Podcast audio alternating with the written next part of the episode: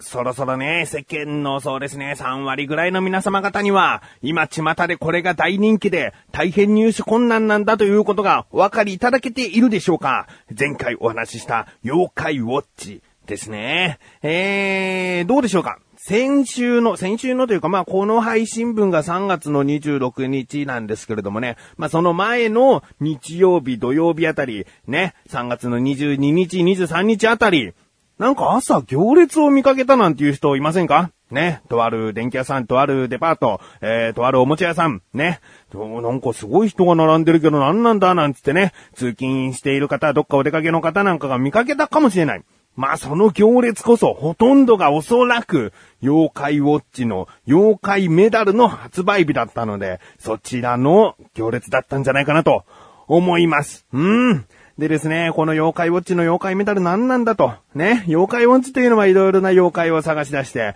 で、その妖怪と友達になるとメダルをゲットするという、まあゲーム、漫画、アニメなんですけれども、こちらのメダルがですね、一般的にもおもちゃとして売られているわけですね。で、このメダルというのがですね、その、おもちゃの妖怪ウォッチという時計型のおもちゃの中に挿すと音声遊びができるという。そして、あの、また新しい強いメダルを手に入れることのできるアーケードゲームにもそのメダルが使えるという。とにかくそのメダルが、その妖怪ウォッチに関するゲームやおもちゃなどに、もうすべて使っていけるというものなんですよ。なのでですね、とりあえずメダルがなきゃ始まらないというものなので大人気ということですよ。うん。でですね、第1章。まあ正確にわかりやすく言うと第1弾という感じですね。第1弾のメダル30種類かな。えー、そちらの方は1月に発売されて、もう徐々に徐々に品薄になってきたと。ね、ほとんど第1章をお見かけするのも本当にないんじゃないかな。あそこで第2弾が3月の22日に発売されたわけです。まあ第2弾ですから、えー、いっぱい市場に出回るんじゃないかなということでね、発売日に買おうという人がね、多かったわけですよ。で、まあね、箱買いとかね、そういうことをしたい方たくさんいたと思うんですけれどもね、大体がお一人様1パック、お一人様3パック、お一人様5パックというね、制限をかけて売られていたんじゃないかなと。うーん、えー、自分もですね、行ってきましたので、今回はこのお話をしたいと思います。ということで、やっぱり妖怪ウォッチ怖いよ、ハマるんじゃなかったと、ちょっと思っている自分がお送りします。菊池翔のなだらか向上心。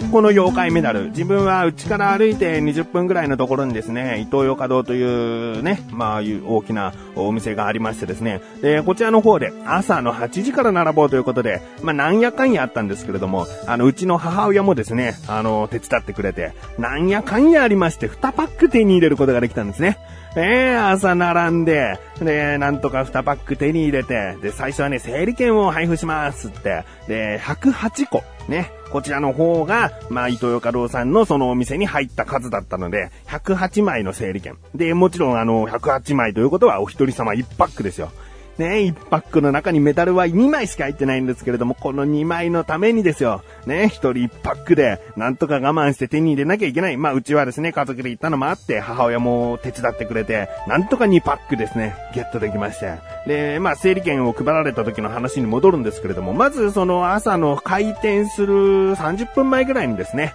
えー、整理券が配られて、で、まあ、2枚整理券をゲットして、まあ、整理券もらったらもう解散というか行列並ばなくていいのかなと好きな時間にお店に行って整理券を渡せば買えるのかなと思ったらそうではなくて、開店のちょっと前に、あの、今並んで整理券をお持ちの方は、先に入っていただきますので、しばらくそのままお待ちください、つって、なんか整理券の意味ないんじゃないかなと思いつつも、並んで待って、ね、もう結構寒かったんですけれども、あそれで入っていってですね、で、3階におもちゃのフロアがあるので、エスカレーターも行列でね、登ってって、3階のレジカウンターまで、こう、みんなぞろぞろ歩いていくわけですね。で、そのレジカウンターで整理券を渡して、お金を払って、その整理券の枚数分、その妖怪メダルをゲットできると。いうことになっていたんですが、まあ、ここでですよ。そのおもちゃ屋のね、レジカウンターに行く途中に、そのね、糸洋華堂さんもね、まさかこの妖怪落ちというものが、ね、どれほどの人気かっていうのがね、もしかしたらちゃんと把握できていなかったのかもしれない。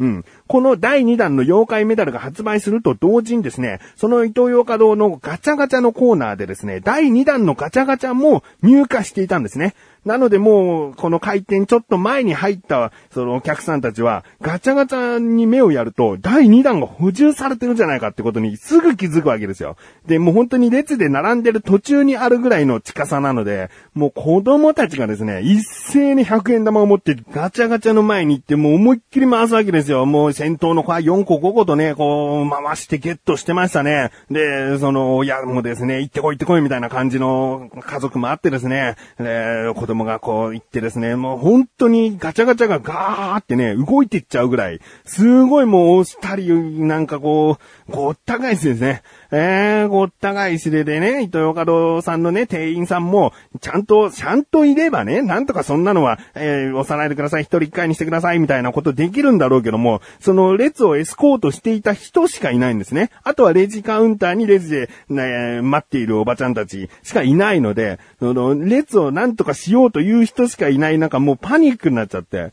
で、ダメですよ、ダメですよ、整理券持っている方は並んでいてください、整理券を持っていない方はなんでいるんですか？みたいな。感じのね、ことを言うんだけども、まあ子供たちですからほとんどが、えー、全然言うことを聞かずやるんですけれども、至急ね、応援を呼んで、で、なんとかこう、制限をかけることができたんですけれどもね、えー、うちの神さんと話していたのが、なんか最初に布かなんか被せとけばよかったのにとかね、え、あとはその、レジカウンターでちゃんと会計を済ました方から一人一回ずつで、えー、並んでくださいというルールをちゃんとしておくとかね、なんかどうにかならなかったのかなっていうね、えー、ちなみにうちの家族はですね、行こうとは思ったんですけれども、まあ、ここで行くとね、ちょっと嫌だなと思ってね。えー、なんかね、本当に米騒動じゃないけども、ここで取り乱す人間っていうのは、いざという時に取り乱す人間な気がしたんですよ。本当になんか、あ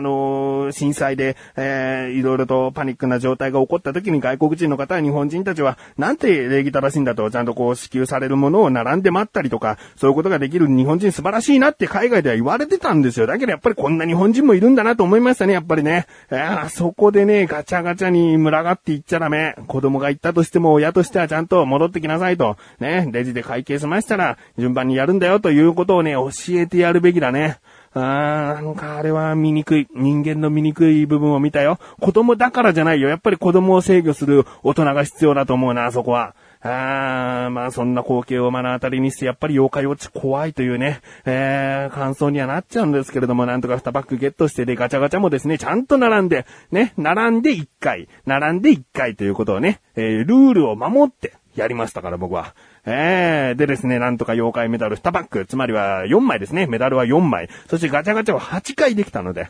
えー、なんとか12枚のメダルを子供にね、えー、渡してやることができたんですけれどもね、えー、ちょっと大人な意地な感じで買った気持ちもありますけれども、まあ、とにかくですね、えー、なんとか発売日にいろいろなメダルをゲットできたと。うーん、しかしこれでは終わらない。実は、うちはもう一つ秘策があるんですが、こちらは手に入れてからお話ししたいなと思います。とにかく、妖怪メダル。ね。妖怪ウォッチ妖怪メダル。まだまだ収まらないね。あ、あ、あ、あ、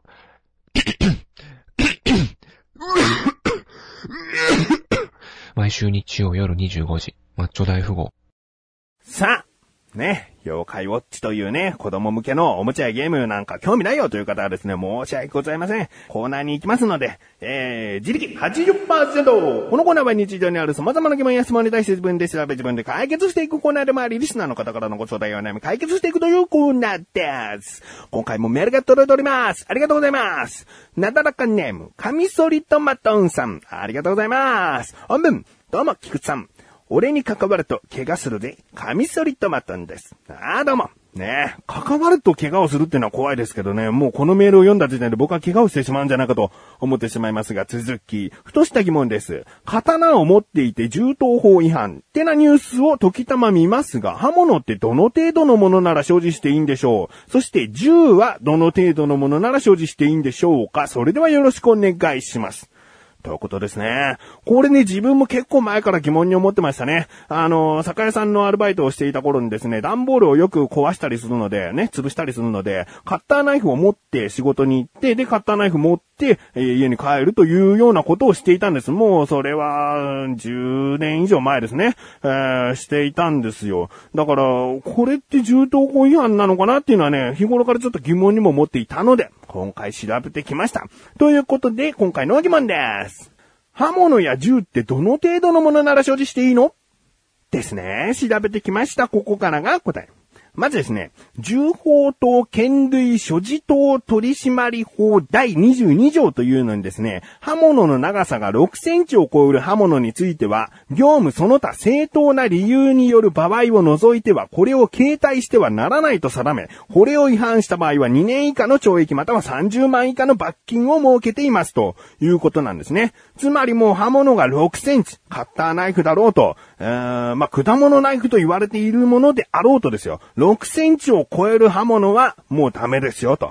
いうことですね。で、業務その他正当な理由による場合を除いてということなんですが、こちらの業務というのはですね、まあ例えば調理師の方ね、包丁などを持ち歩くかもしれません。えー、他にもですね、まあ大工さんとかね、えー、まあ木を切る職業の方とか、まあ刃物を持ち歩くことがありますね。そういった方というのは業務として持っているので大丈夫ということですね。他にも正当な理由というものがあるんですけれども、こちらはですね、例えばお店から刃物を購入して自宅に持ち帰るような場合、ね、普通に包丁が、えー、刃がボロボロだから新しいのにしたいわ、じゃあ、金物屋さんで包丁買ってこよう、つって、帰り際に、銃刀法違反で捕まえますって言われちゃったら、これはもう、どうしようもないですよね。つまり、刃物を買って帰るという、ちゃんとした正当な理由があれば、大丈夫ですよ、ということなんですね。えー、では、6センチいかない刃物だったら、もう街とか出歩いちゃっていいの？っていうことですよね。こちらは、こちらはまた違うんですね。えー、6センチ満たない刃物だとしても、例えばキーホルダー型ですごく小さいのに尖っている刃物とかありますからね、たまにね。そういったものは持ち歩いていいのかどうか。こちらは、軽犯罪法第1条2号では、正当な理由がなくて刃物、鉄棒、その他人の生命を害し、または人の身体に重大な害を加えるのに使用されるような器具を隠して所持していたものは、交流または過料に処すると。いうことになっているんですね。つまりですね、もうそういったちゃんとした正当な理由がなければ持ち歩いてはいけないよと。ね、いうことになっております。正当な理由というのは先ほど言ったものと同じです。うん。そして、えー、カミソリトマトンさんは銃ということもね、言っておりますね。ピストルですね。えー、もちろん本物の銃はですね、日本社会においては絶対に持ってはいけませんし、じゃあ、モデルガンとかそういうものはどうなのということなんですが、こちらもですね、先ほども言った、軽犯罪法第1条2号の中に入っておりますね。えー、刃物、鉄棒、その他、人の生命を害しということなので、その他の中にモデルガンも入っているんじゃないかと。つまり趣味程度でですね、買いに行って、買って帰る途中だったら、まあいいのかもしれない。サバイバルゲームを友人たちとするということで持っていくというのはいいかもしれない。だけどそれを持って、ふらふらとどこかに出かけるというね、自分の身を守るためなんでとか、そういうことで持っているのも正当な理由ではないとされておりますので、えー、つまり、銃というのも基本的には、まあ、ちゃんとした理由がない限り、外で持ち歩いてはいけないと。いうことなんですね。うん。えー、カミソリトマトさんいかがでしょうか？こういった感じで日常にある様々な疑問や質問の方をお待ちしております。投稿無理なだらかご助手を選択してどしどしとご投稿ください。以上、自力80%でした。